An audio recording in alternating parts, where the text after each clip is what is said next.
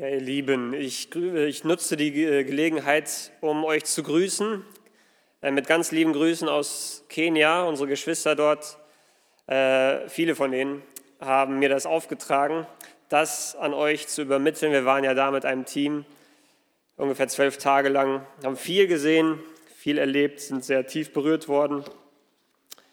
Ja, wie hart das wirklich dort ist für unsere Geschwister ähm, gerade im Pokot-Gebiet unserem Herrn zu dienen, äh, aber mit wie viel Freude und Hingabe sie das trotzdem tun.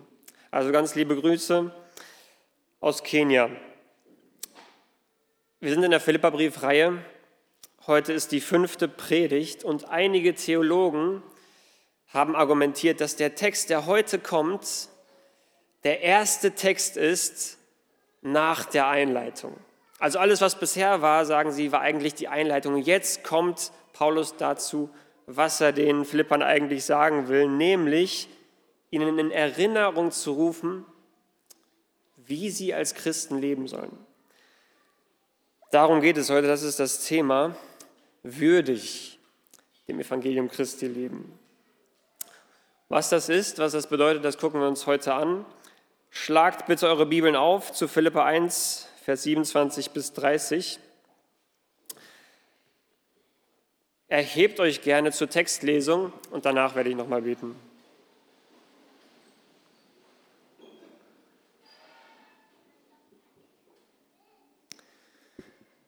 Nur führt euer Leben würdig des Evangeliums von Christus, damit ich, ob ich komme und euch sehe oder abwesend bin, von euch höre, dass ihr fest steht in einem Geist und einmütig miteinander kämpft für den Glauben des Evangeliums und euch in keiner Weise einschüchtern lasst von den Widersachern, was für sie ein Anzeichen des Verderbens, für euch aber der Errettung ist, und zwar von Gott. Denn euch wurde, was Christus betrifft, die Gnade verliehen, nicht nur an ihn zu glauben, sondern auch um seinetwillen zu leiden, so dass ihr denselben Kampf habt, den ihr an mir gesehen habt und jetzt von mir hört. Unser Vater im Himmel, danken dir für dein Wort. Wir bitten dich, dass du uns die Augen öffnest, dass wir die Wunder in deinem Gesetz erkennen. Weise uns deinen Weg, dass wir wandeln in deiner Wahrheit. Amen.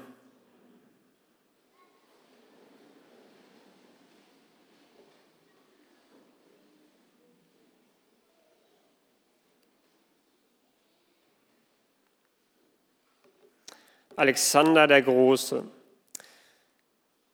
Er gehört mit Sicherheit zu den größten Feldherren und Herrschern, die unsere Welt je gesehen hat. Als er im Jahr 323 vor Christus starb, im jungen Alter von 32 Jahren, hat er ein Reich schon erobert von bisher nie gekannten Ausmaßen. Von seiner Heimat in Griechenland über Ägypten bis Persien, ja bis nach Indien reichten seine Eroberungen. Er hat dabei mehrmals Armeen besiegt, die zahlenmäßig größer waren als seine eigene Armee. Er hat dabei nicht von einem Hügel von hinten die Befehle gegeben, sondern er ritt an der Spitze der Kavallerie ins Schlachtengetümmel, hat sich mehrmals schwere Verletzungen zugezogen, aber auch den Respekt seiner Soldaten verdient. Nur eine Sache hat Alexander der Große nicht gut hingekriegt. Als er krank wurde und auf dem Sterbebett lag, wurde ihm die Frage gestellt, wem von deinen Generälen und Untergebenen willst du dieses gewaltige Reich hinterlassen? Wer soll dein Nachfolger sein? Und die Antwort von Alexander war, dem Besten. Er hat das nicht konkretisiert, was er genau damit meint. Er ist gestorben, und das hat dieses riesige Reich relativ schnell ins Chaos gestürzt. Bürgerkrieg war die Folge und es ging den Bach runter. Vielleicht hätte Alexander das Blutvergießen vermeiden können, wenn er klar gemacht hätte, was er meint mit dem Besten. In unserem Text heute geht es auch darum, wie man ein würdiger Nachfolger wird. Aber nicht ein würdiger Nachfolger eines toten Königs, sondern Nachfolger eines lebendigen Königs. Jesus Christus, der König des Universums, der von Ewigkeit zu Ewigkeit herrscht. Und anders als bei den Generälen von Alexander sind wir nicht im Dunkeln gelassen worden, wie wir würdig nachfolgen sollen. Wir haben in Gottes Wort klare Anweisungen bekommen. Und die Anweisung lautet, führt euer Leben würdig dem Evangelium Christi. Diese Anweisungen an die Christen in Philippi, die gelten auch uns, die gelten allen Christen. Und deswegen wollen wir das heute genauer anschauen. Und wir wollen uns drei Fragen stellen zu diesem Text. Was bedeutet es, würdig zu leben? Warum sollen wir überhaupt würdig leben? Und wie können wir das praktisch tun? Was, warum und wie? Diese drei Fragen wollen wir uns jetzt angucken. Und wir fangen an mit der ersten Frage. Was bedeutet es, würdig zu leben? Lass uns mal anschauen, wie Paulus das im Text formuliert. Ich lese Vers 27, nur den Anfang.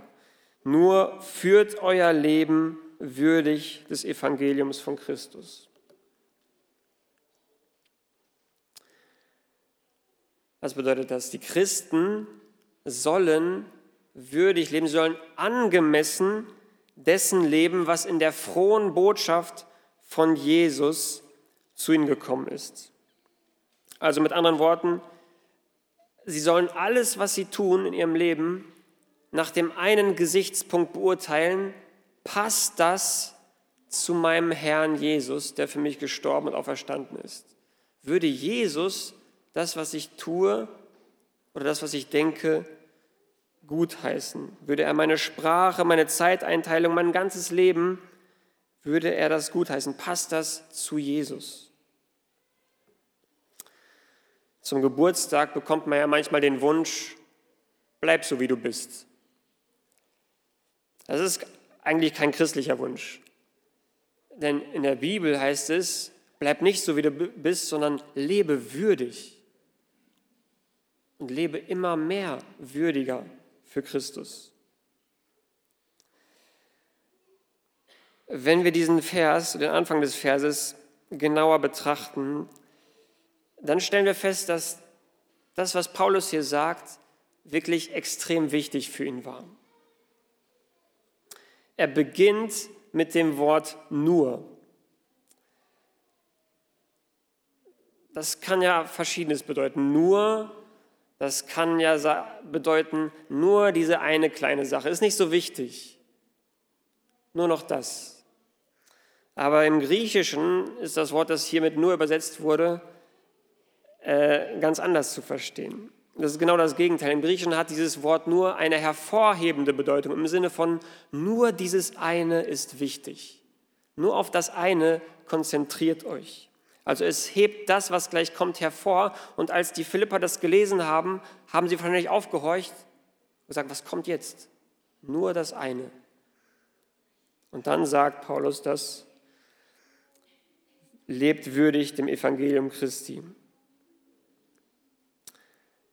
Es ist wie in der Schule, wenn der Lehrer sagt, das, was jetzt kommt, ist prüfungsrelevant. Und schon haben alle Schüler einen Stift in der Hand. Dieser Vers 27, der kommt direkt nachdem Paulus den Philippern Mut gemacht hat. Das hatten wir letztes Mal gehört. Er hat ihnen Mut gemacht durch seine eigene Hingabe an Jesus, aber auch, dass er ihnen zugesprochen hat, dass er optimistisch ist, dass er bald zu ihnen kommen wird. Aber jetzt sagt ihnen, egal ob ich komme oder nicht komme, diese eine Sache lege ich euch ans Herz. Konzentriert euch auf das eine. Und wie der John Piper das äh, sagt, das bedeutet, wenn Paulus hier sagt, nur dieses eine ist wichtig, dass in dieser Aussage das ganze christliche Leben steckt. Wenn Paulus das so ausdrücken kann, dass nur das eine wirklich wichtig ist, dann bedeutet das im Umkehrschluss, alles, was für uns Christen wichtig ist, steckt in dieser Aussage. Führt euer Leben würdig dem Evangelium Christi.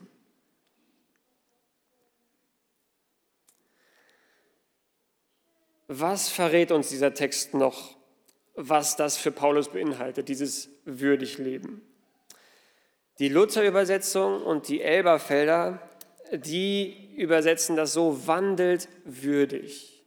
Und die Schlachter, die ich gelesen habe, sagt, führt euer Leben würdig.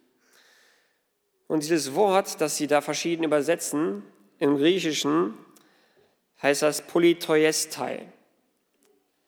Polytoiestai. Und das ist ein Wort, wo es auch umstritten ist, wie genau man das übersetzen soll. Deswegen haben die verschiedenen Übersetzungen auch verschiedene Wege gewählt. Es ist ein schweres Wort zu übersetzen, weil es keine eins zu eins Übersetzung gibt. Aber wir lesen das und hören das schon.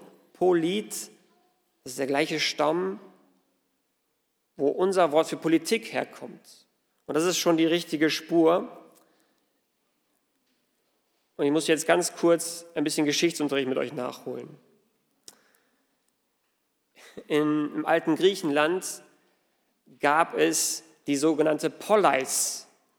Und die ist wichtig. Wenn ihr die noch nicht kennt, dann aufpassen. Denn die Poleis, das war der griechische Stadtstaat. Der berühmteste war Athen, Sparta war auch ganz berühmt. Und die Poleis, vor allem die in Athen, war so wichtig, weil dort etwas entstanden ist, was wir bis heute noch schätzen, die Demokratie. Die ist zum ersten Mal in der griechischen Poleis entstanden. Und in der Poleis war es so, als Bürger dieser Poleis hattest du Privilegien, du durftest, und das war unerhört bis dahin, Du durftest teilnehmen an den politischen Entscheidungsfindungen deines Staates. Du durftest mitdiskutieren. Du durftest wählen. Du hattest dieses Privileg. Aber es gab auch Pflichten. Wenn deine Poleis angegriffen wurde, was immer wieder geschah, dann musstest du zu den Waffen greifen und sie verteidigen. Du hattest Privilegien und Pflichten. Und wenn ein Bürger in einer Poleis als Bürger gelebt hat und seine Pflichten und Privilegien wahrgenommen hat, dann hat man von Polytoiestai gesprochen. Er hat das getan, was ein Bürger tut. Und diese Bedeutung, die schwingt wahrscheinlich noch ein bisschen mit, wenn Paulus hier von Polytoiestai spricht. Er sagt, wandelt würdig. Das bedeutet, wandelt so, wie es für einen Bürger, ja, was für ein Bürger? Ein Bürger einer griechischen Poleis? Nein, auch nicht einer römischen Kolonie, sondern, das hatten wir auch schon, einer himmlischen Kolonie, wie es für einen Himmelsbürger würdig ist. Benehmt euch so, lebt so, wie man im Himmel lebt, in eurer Heimat. Polytoiestai, lebe deiner Stellung gemäß. Und deswegen haben wir auch diese Grafik immer im Hintergrund, wenn wir im Philippa-Brief unterwegs sind, dass das in Erinnerung rufen soll. Eine himmlische Kolonie mitten in einer dunklen Welt. Wir sollen hier nicht so leben wie alle anderen, sondern so, wie man im Himmel lebt. Was genau sollen wir also tun? Wir sollen so leben, wie es sich für diejenigen gehört, die zu Jesus gehören. Und Jesus macht das klar in Matthäus 10, äh, im Vers 37. Da sagt Jesus, wer Vater oder Mutter mehr liebt als mich, der ist meiner nicht wert. Und wer Sohn oder Tochter mehr liebt als mich, der ist meiner nicht wert. Also was heißt es, seiner wert zu sein, würdig dem Evangelium zu leben? Es heißt, das Evangelium Christi höher zu schätzen, höher zu achten als alles andere im Leben.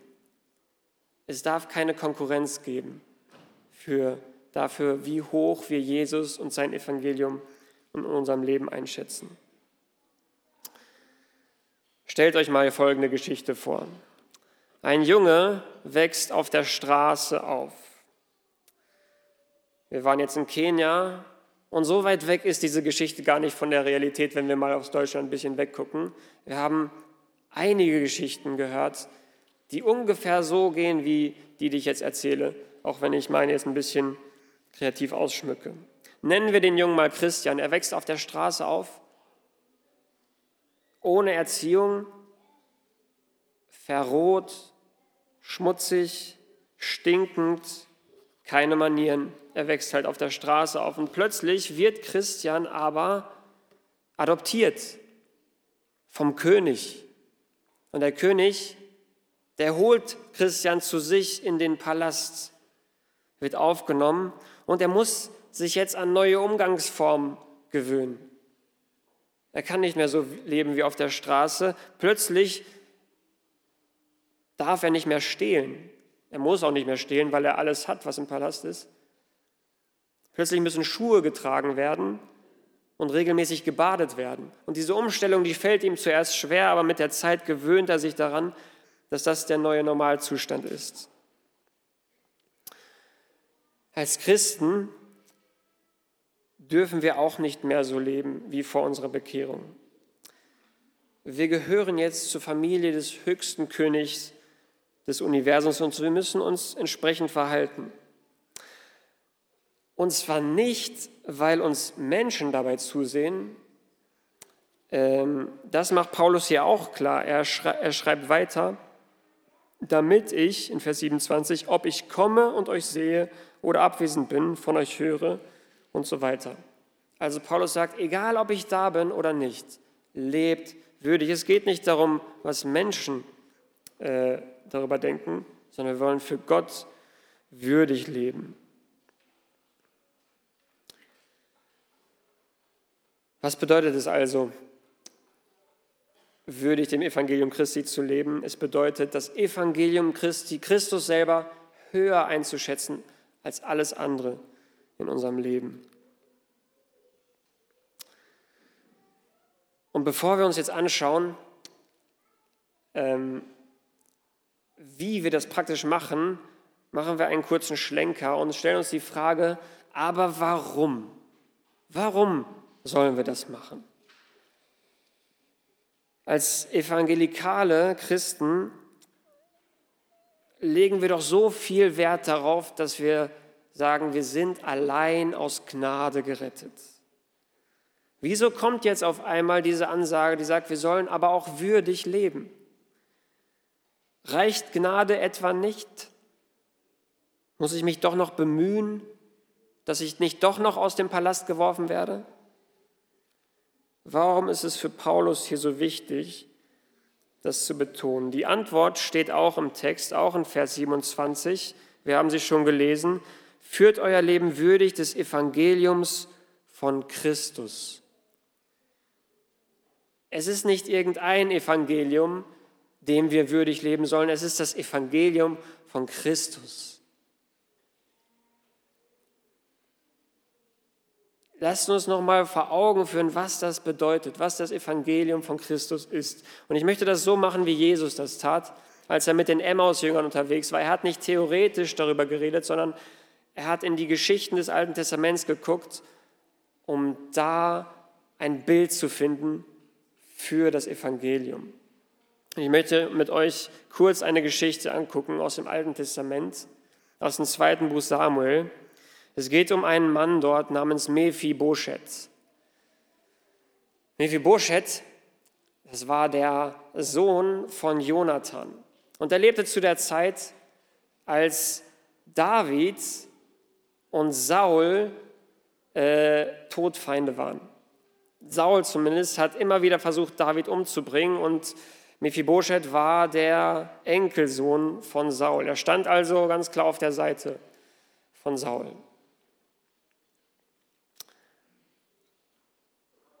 Als David König geworden war, an die Macht gekommen war, Saul und Jonathan waren tot, ähm, da hat sich David daran erinnert, dass er Jonathan, seinem besten Freund, der immer zu ihm gestanden hatte, versprochen hatte, ich werde für deine Nachkommen sorgen. Und hat er gefragt, gibt es noch jemanden, der am Leben ist? Und hat man gesagt, ja, der Mephibosheth. Und hat David ihn zu sich holen lassen. Und was muss Mephibosheth gedacht haben? Nicht nur ist er wahrscheinlich einer der letzten Nachkommen des Todfeindes vom König David, sondern Mephibosheth war ein Krüppel. Er war gelähmt. In der damaligen Kriegerkultur wertlos. Also Mephibosheth hatte nichts, was er dem König David als Argument für sich vorbringen konnte. Er war, er gehörte zu den Todfeinden Davids und er war verkrüppelt. Und jetzt lesen wir, was David tat. In 2 Samuel, Kapitel 9, Vers 6. Und Mephibosheth, der Sohn Jonathans, des Sohnes Sauls, kam zu David und er fiel auf sein Angesicht und verneigte sich. Und David sprach, Mephibosheth.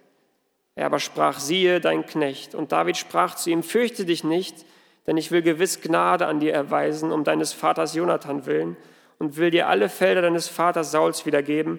Du aber sollst täglich an meinem Tisch das Brot essen.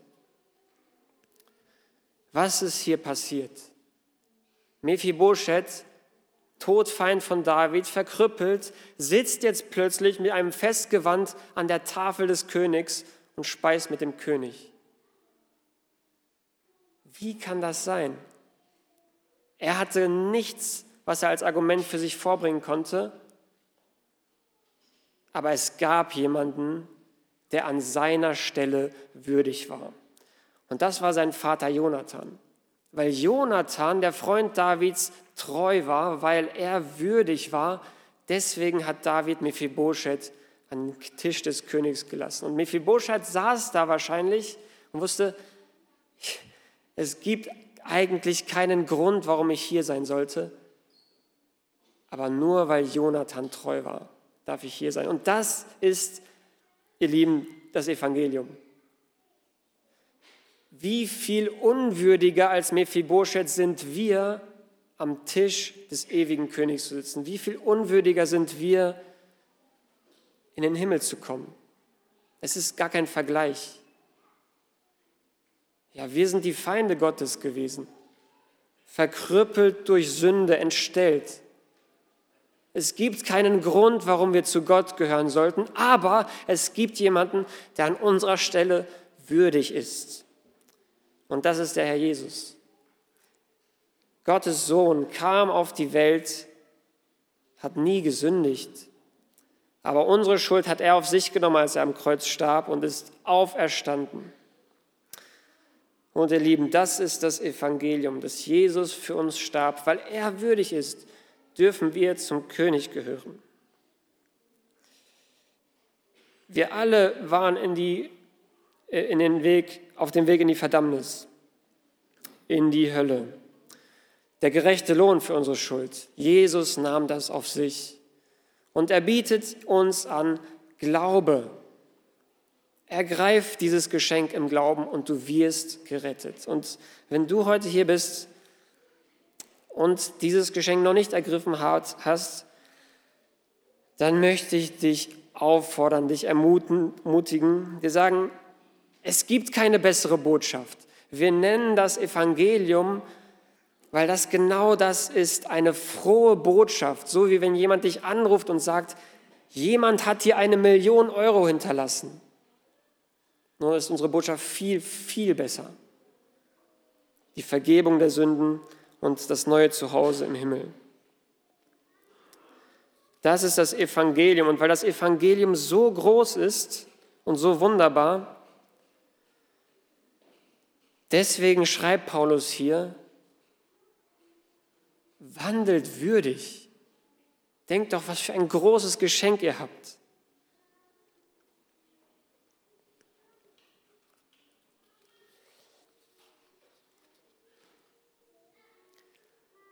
kommen wir jetzt zur praktischen Umsetzung. Wie können wir das denn praktisch machen? Wie können wir würdig dem Evangelium leben?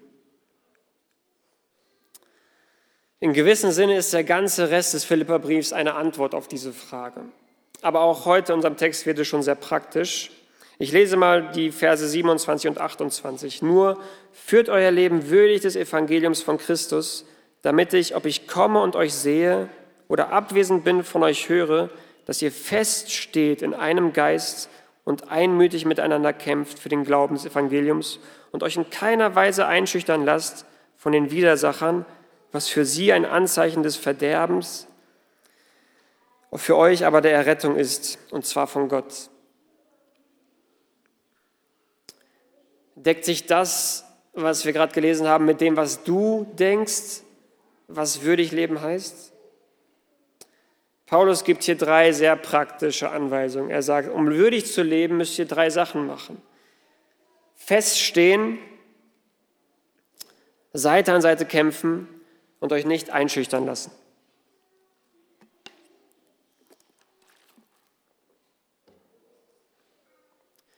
Stehen, kämpfen und furchtlos sein.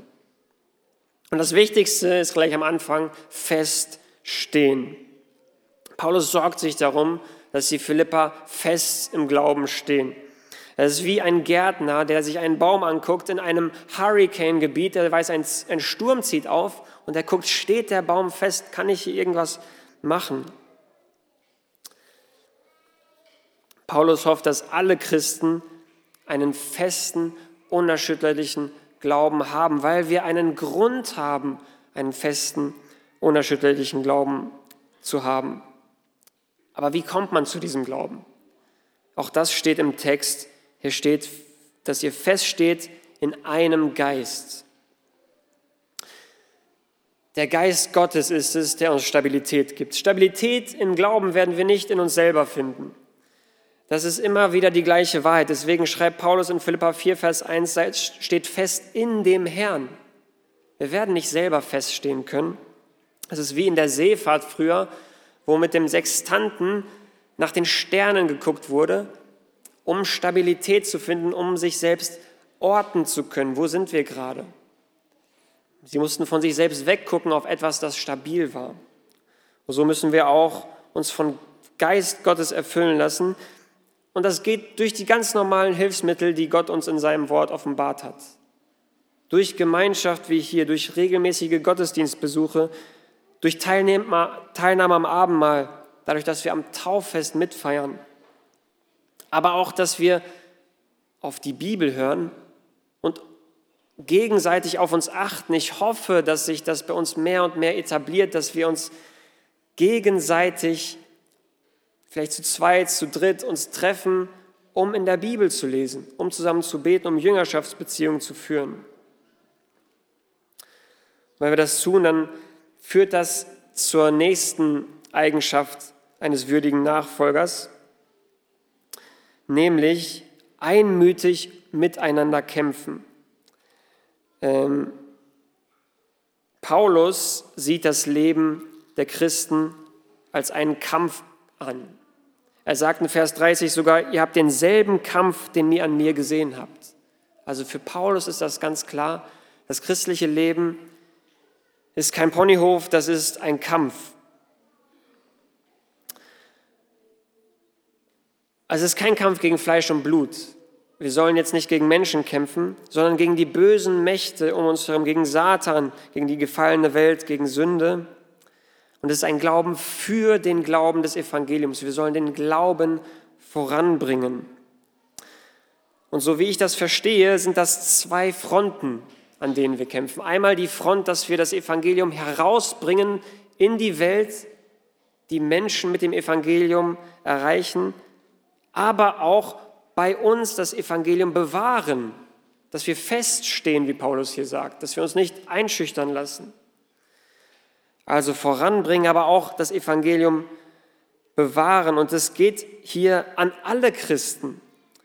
Die Anwendung, die wir uns hier mitnehmen können, ist, dass Paulus diesen Brief an die gesamte Gemeinde in Philippi schreibt, nicht an die Spezialisten, nicht an die Pastoren, sondern er sagt, ihr alle kämpft Seite an Seite. Der Auftrag gilt der ganzen Gemeinde. Wenn du deinen Alltag reflektierst, die letzten drei Monate, und dich mal fragst, wo habe ich persönlich in den letzten drei Monaten das umgesetzt, Seite an Seite mit meinen Geschwistern für den Glauben des Evangeliums gekämpft. Hast du daran mitgearbeitet? Wenn nicht, warum nicht? Ich denke nicht, dass das jeder auf dieselbe Art und Weise tun muss, aber wir haben alle den gleichen Kampf. Vielleicht ist es an der Zeit für dich, dass du Nikos Insiderkurs mal mitmachst, um da ausgerüstet zu werden in dieser Hinsicht. Wir sollen einmütig miteinander kämpfen, nicht als Einzelkämpfer. Im alten Griechenland, ihr seht, heute gibt es einiges an griechischer Geschichte nachzuholen, da gab es diese Kampfformation, die sogenannte Phalanx. Die war sehr erfolgreich, damit haben sie die Perser besiegt. Und da war es so, dass sie Seite an Seite standen mit einem großen Schild und dieser Schild hat nicht nur mich selbst beschützt, sondern auch die rechte Seite meines Nebenmannes. Und so konnten sie vorrücken mit, der, mit dem äh, Speer in der anderen Hand und sind sehr erfolgreich gewesen. Und das ist vielleicht ein Bild, wie wir vorangehen sollen, Seite an Seite. Wie machen wir das in Hohenloh? Sind wir gut da drin, Seite an Seite an diesem Projekt zu arbeiten? Haben wir vielleicht noch etwas zu lernen? Eine 500-Mann-Gemeinde, ich glaube, das ist ein großer Segen, das ist aber auch eine große Herausforderung, um genau das umzusetzen. Es ist so leicht, sich in den Gruppen einfach wohlzufühlen und nicht viel mit anderen zu tun zu haben.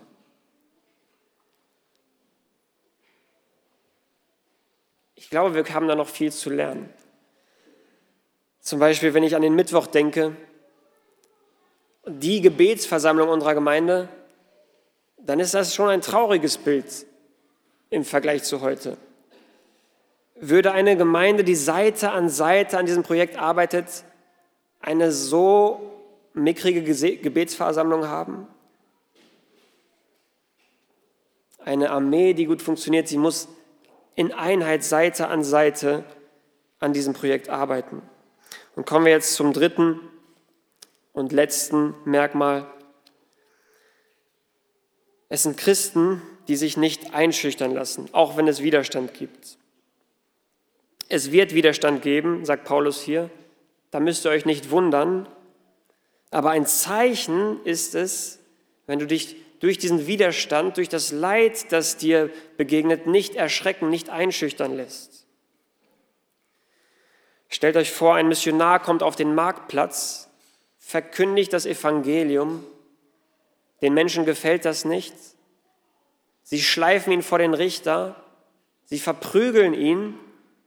Und er wird in den Kerker geworfen. Und plötzlich hört man nachts um Mitternacht, wie dieser Missionar laut Gott lobt. Was würde man da für einen Rückschluss über diesen Missionar fassen? Ich glaube, der logische Schluss wäre, dass dieser Missionar etwas in seinem Leben hat, was so wertvoll und so wichtig für ihn ist, dass es ihm Stabilität gibt, selbst wenn alles andere um ihn zusammenbricht, wenn er keine Freiheit mehr hat, wenn er zusammengeschlagen wird.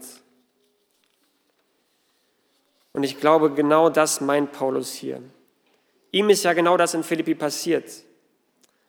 Und darauf weist er jetzt die Christen in Philippien. Er sagt, auch wenn ihr Widerstand erlebt, lasst euch nicht erschrecken, wie ein Pferd, das von einer vorbeifliegenden Plastiktüte erschreckt wird und davon galoppiert.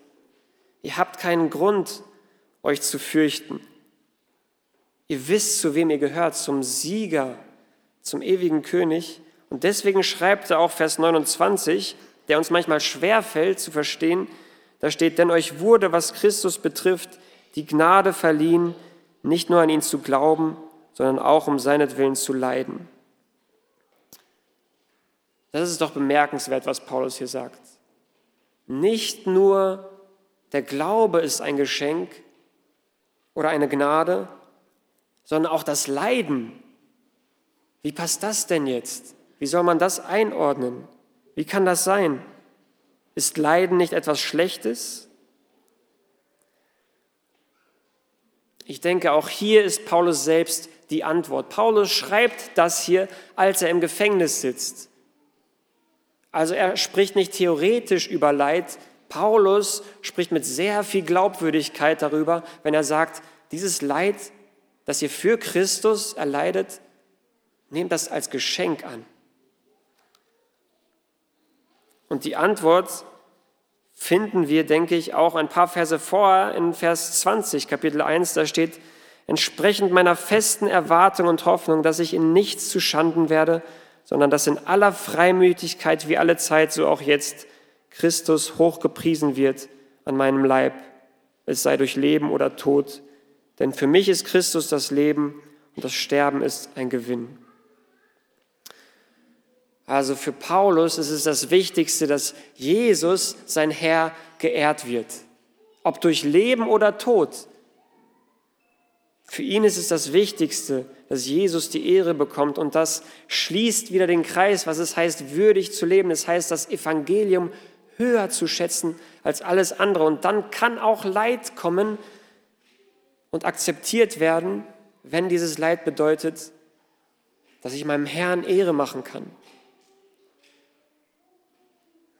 Paulus ist nur einer von vielen in der Geschichte, die so gelebt haben und uns zeigen, es ist möglich, so zu leben. Es ist möglich, auch Leid anzunehmen, wenn wir wissen, dass uns das näher zu Christus bringt. Lass mich zusammenfassen. Wir haben drei Fragen an den Text gestellt und drei Antworten gefunden.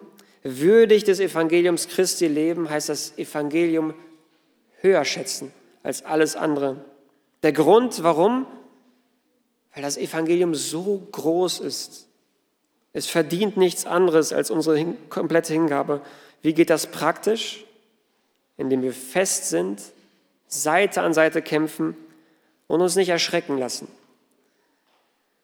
Wenn wir so leben, dann leben wir würdig dem Evangelium Christi und dann sind wir in einer dunklen Welt eine himmlische Kolonie. Ich möchte gerne zum Abschluss beten, steht gerne auf dazu.